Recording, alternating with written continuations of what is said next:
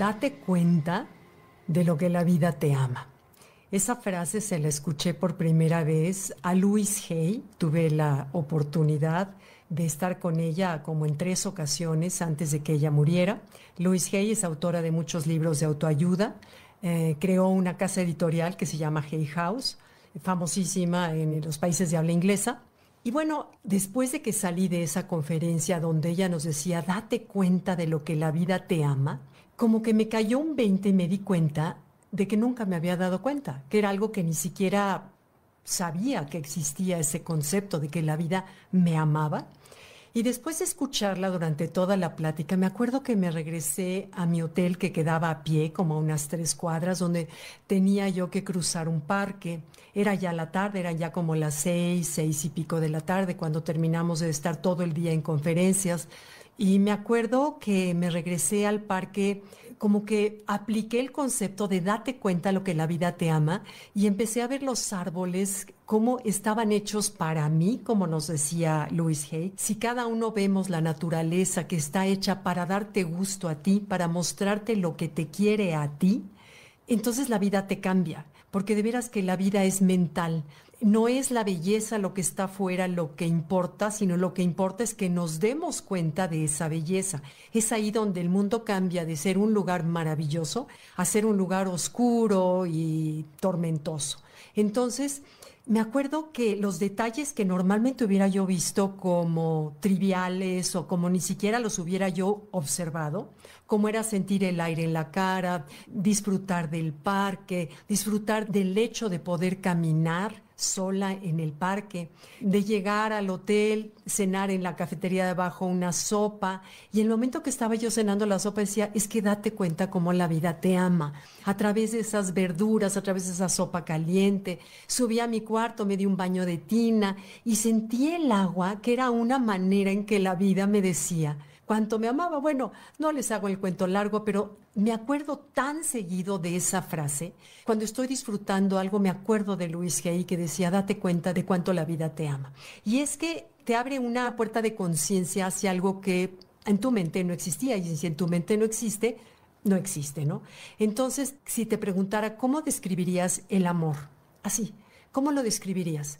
Creo que yo contestaría el amor es un sentimiento, una energía enorme que de pronto nos envuelve, que podemos sentirlo hacia la vida, hacia tu pareja, hacia, hacia tus hijos, hacia Dios. Es algo que no se puede poner en palabras más que sentir. Lo podemos observar en otras personas, como es, por ejemplo, observar actos de amor, observar cuando das a luz, observar un video de la Madre Teresa, cuando sirves a los demás, cuando eres generoso con los demás, o como decía Hafiz, decía que el verdadero concepto del amor era simplemente voltear a ver el sol.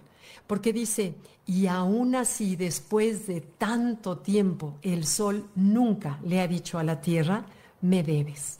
Eso es la prueba más grande de amor. Ese dar completamente sin pedir nada a cambio, eso en las palabras de Jafis es el amor. Y como decía Luis Ríos, un poema español, un poeta español decía, es que no se puede vivir como si la belleza no existiera. En realidad, la belleza no está fuera, la belleza está en mi percepción de ella. Entonces, los actos de amor pueden ser grandes o pequeños, desde alguien que te llama para ver cómo estás, una mirada de complicidad con alguna amiga que te encuentras, eh, un abrazo, una palabra amable, cuando alguien desconocido te cede el paso, cuando alguien ofrece tu ayuda, cuando alguien te detiene en la puerta del elevador son pequeños muestras en que el amor se manifiesta en esta vida. ¿Qué tanto lo apreciamos o no? Es lo que va a depender la calidad de vida que vivamos. Además, entre más los apreciamos y más nos damos cuenta, la vida se pone feliz y más te la regresa. Por ejemplo, una flor cambia por completo cuando tú la aprecias y la ves, cambia, cobra sentido, te lo agradece, a cuando no la ves, la ves sin ver esa misma esencia de la flor no tiene un porqué en la vida y cuando la reconocemos pareciera que encontrará un destino. Entonces, lo irónico es que eso lo reconoce el ser, pero nuestra personalidad, el ego, la parte de exterior, no sabe amar El ego no sabe amar, le cuesta muchísimo trabajo entender lo que es un amor incondicional. Entonces siempre se está cuestionando, ¿será o no querrá algo de mí? Quizás quiere sacarme algo, quizá quiere no sé qué, y empieza a transformar o a distorsionar el concepto de amor, haciéndose a sí mismo la vida de cuadritos. Entonces, lo irónico, primero, es entender que somos amor y en el momento en que nos sentimos unidos con el todo es cuando entendemos lo que es el amor. Cuando me siento separado a la naturaleza, cuando me siento separado a mis amigos, separado de mis hijos, separado de un atardecer, separado de una luna, es cuando no entiendo el concepto de amor. Y esa es vista la vida desde el ego. Pero cuando me voy a la esencia, entiendo que somos uno y entiendo que es el amor de Dios, de la conciencia absoluta, que lo estoy percibiendo a través de mi propia esencia. Y eh, lo irónico es que no se puede hacerse querible. No puedes hacerte querible, sino ser querible. Porque el amor no tenemos que ir a buscarlo, sino entender que el amor ya somos. Yo me amo a mí misma, que decía Cartoli que eso es un pleonasmo, que amarte a ti misma es lo mismo, que tú misma eres amor ya. Entonces, cuando yo hago actos de amor hacia mí y yo me reconozco como amor, es cuando más fácil puedo reconocer el amor en la esencia del otro. Y entonces, mágicamente sucede que más atractiva o atractivo te vuelves hacia los ojos del otro que reconoce el amor en ti en sí.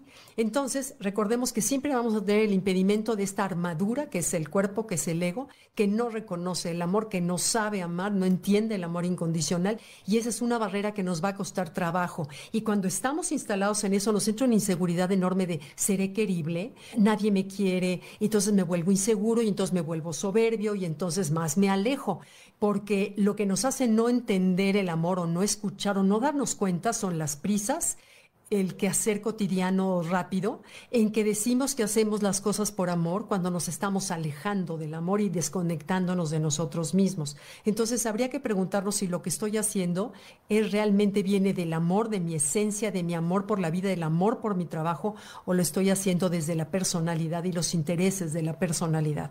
Entonces, bueno, es de ahí que sale la frase de que no vemos la vida como es, sino la vemos como somos. Y en el momento que nosotros nos descubrimos como el amor que somos, nos damos cuenta, como dice Luis Hay, de cuánto amor la vida nos tiene. Y te invito a ponerlo en práctica.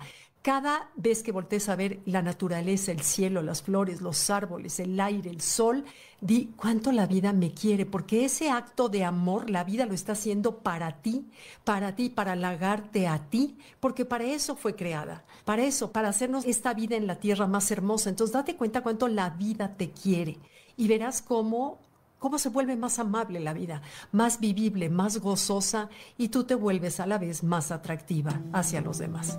¿Ok? Muchas gracias. Gracias por acompañarme y los leo. Bye.